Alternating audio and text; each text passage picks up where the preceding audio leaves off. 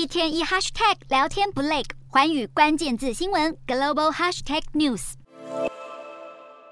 总部设在避税天堂巴哈马的加密货币平台 FTX 十一号申请破产。美国媒体报道，FTX 的律师在破产法院表示，FTX 大量资产目前是下落不明，指出 FTX 提交破产申请以来就不断遭受网络攻击。不翼而飞的资产很有可能已经被害走。FTX 雪崩式垮台引发的币圈风暴持续蔓延。加密币放款业者 BlockFi 二十八号宣布，已经连同旗下八家子公司申请破产保护。今年七月，FTX 曾出手帮助 BlockFi 避免破产，如今 BlockFi 却成了 FTX 帝国崩塌的最新受害者。加密公司之间的关系密不可分，会互相投资、购买对方的加密币，甚至互相出借加密币和资产。整个市场可说是牵一发而动全身。分析师预料还会有更多公司步上 BlockFi 的后尘。币圈近来实在祸不单行，市值一度达到三十亿美元的数位资产管理公司 Amber Group，年仅三十岁的共同创办人库兰德传出二十三号在睡梦中猝死。